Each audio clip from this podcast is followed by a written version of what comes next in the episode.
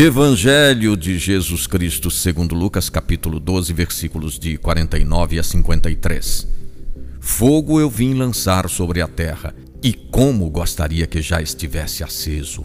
Um batismo eu devo receber, e como estou ansioso até que isto se cumpra. Pensais que vim trazer a paz à terra? Pelo contrário, eu vos digo, vim trazer a divisão.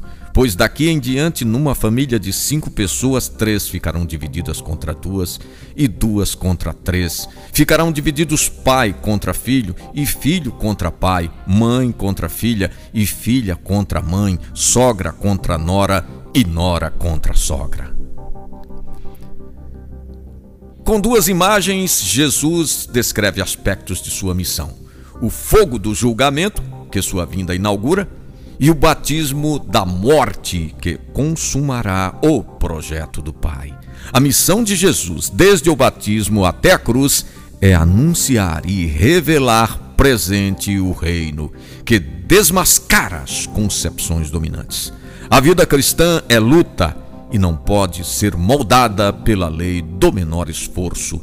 Ninguém deve procurar o conforto, até mesmo com os familiares, mas também não deve fugir dele.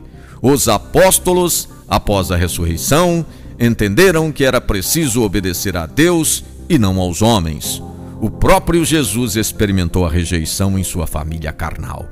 Mais que a família de sangue, vale a que surge da palavra, que passa a iluminar nossas atitudes.